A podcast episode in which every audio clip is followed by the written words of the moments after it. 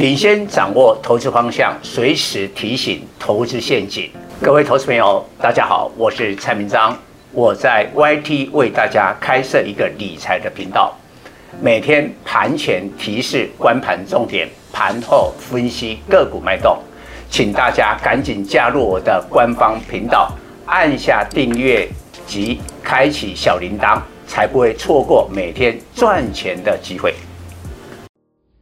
各位投资朋友，大家好，我是陈章。今天主题：台股尾牙行情，谁是焦点？现在大盘即将挑战万八历史高点，在低估值的电子、传产、金融轮涨结构，因个突破一八零三四点，再写历史记录。问题是台股的上档能力。还有多少？台股连续三年大涨，二零一九年涨二十三趴，二零二零年也涨二十三趴，二零二一年迄今涨二十一趴，这三年已累计飙涨近七十趴，连三年大涨的历史经验，上次发生在一九八七至一九八九年，当时台湾 GDP 每年以十趴增速辉耀成长。加上台币升值的资金行情，加权指数从一千点飙到一二六八二点，狂涨十二倍。不过在第四年的一九九零年，升息压力、波斯湾战争及政治因素下，台股创天价后直线反转，走入空头市场，最低跌到二四八五点，惨跌八十趴。绝大多数投资人三年赚的不够一年赔，于是台股跨入二零二二年最大难题是否能够打破无法连续第四年大涨的魔咒？简单来说，台股二零二二年虽存在许多利多，但都可能被股价高基期所稀释。高基期股价容易引发大幅波动，而且震荡的频率增加。进出之间若掌握不了节奏，必然追高杀低，赚少赔多。判断二零二二年台股修正逾一千点的震荡频率会增加。二零二一年有三次，二零二零年才一次，二零一九年根本没有。若没有修正逾千点，暴牢股票就是赢家，但出现很多次修正逾千点，就必须灵活波段操作，并且正确选股。造成二零二二年台股千点震荡修正的频率增加，来自联准会的升息循环，而且各种相关东膨、就业、消费数据交互影响。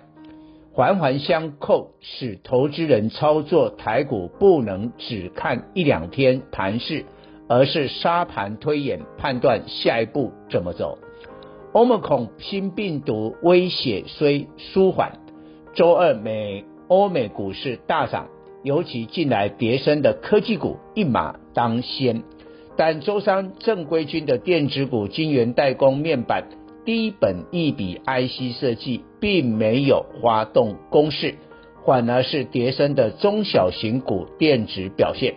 因为周五美国发布十一月 CPI，估计六点七趴，再创三十年新高，直接冲到七趴的恐怖物价指数，恐怕下周十四至十五日召开的今年最后一次 FOMC 会议，联总会。被迫提早讨论二零二二年升息时机。明年春节来得早，台股一月二十六日农历年封关，紧接长达十一天休市。但明年第一次 FOMC 在一月二十五至二十六日，正好是台股封关，无法反映联准会重大声明决策。于是，法人及主力将提前结账，获利落袋为安。若无黑天鹅，新春开红盘，再回补持股。过去农历封关提早，台股波段行情就从春节红包变成尾牙宴。明年尾牙在元月中旬，这将会是大户拉高出货开溜时刻。从现在到尾牙还有一个月，台股目标价突破一八零三四而上看一八五零零点。明年初台股尾牙宴，哪些公司做主桌就会涨谁？今年预估上市柜企业大赚税后盈余四兆元，刷新历史记录。但实际上台股是 M 型社会。有一半约两兆元盈余由三十家公司包办，这些公司应该坐上主桌。有些公司根本没赚钱或赚很少，股价却炒到天边，浑水摸鱼，根本没资格来吃尾牙。赚最多是台积电二三三零，估计今年税后 EPS 二十三元，大赚盈余六千亿元。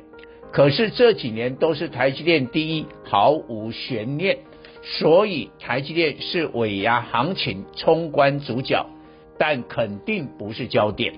焦点股是过去不曾坐上主桌的公司，这次是货柜三雄。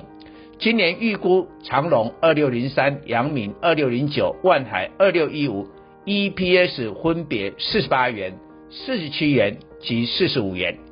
分别税后盈余两千五百亿元、一千五百亿元及一千亿元，合计五千亿元。而二零二二年运价居高不下，货柜三雄二零二二年税后盈余与今年相当，估计五千至六千亿元。货柜三雄今明两年共计将大赚一兆元以上，以台积电的赚钱实力。差距缩小了，货柜三雄税后盈利与台积电差距仅一千亿元，但股价差很大。今年最高价长荣两百三十三元，阳明两百三十四元，万海三百五十三元，合计八百二十元，超过台积电今年最高价六百七十九元。但现在货柜三雄合计股价。低于台积电的价位，这或许不是很精确的分析方法，但可以比较货柜三雄与台积电价位的变动。在尾牙行情，货柜三雄加起来的股价应会越来越接近台积电价位。货柜三雄九至十月呈现碗形底的整理，但压力点。长荣一百三十八点五元，周一已突破；阳明一百三十元，万海两百零一元，在周三盘中突破。大功告成后，反而短线有整理压力，但用了两个月打成碗形底，以充分筹码换手。更重要，把市场信心消磨殆尽。投资如同修行。不可能晚形底刚突破就立即结束行情。最近货柜三雄突破压力，但融资没有增加，显示散户期待不高。光是这点就暗示货柜三雄整理一下，就攻势更猛烈。航运成交占比也是尾牙谁是参主焦点的参考指标。周三近三十趴。今年最高成四十趴，但证明是卖点；最低十趴却是买点。现在底部成型，不可能再退回十趴，于是保持三十趴，就代表货柜三雄持续走强，并会带动散装轮及钢铁股。人行调降两码存款准备率，释出一点二兆元人民币。长期资金，中央政治局发表支持房地产，即将出台一连串放松房地产重大政策，重跌六成的铁矿石迎来一波反弹，钢铁业的成本推升下，明年钢价维持高档水准，中国钢铁终端产品近六成用于建筑及房市。因此稳住房市就表示钢铁业会好起来。散装轮主要载运铁矿石，世维行五六零八今年 EPS 估八元，本益比六倍。惠慧洋 KY 二六三七赚一个股本，本益比七倍。裕民二六零六 EPS 挑战六元，本益比十倍。由于 BDI 指数在十至十一月重挫五十趴，但十二月反弹十六趴。散装轮发布的十一月份营收下滑，应是逢低买点。以上报告。本公司与所推荐分析之个别有价证券无不当之财务利益关系。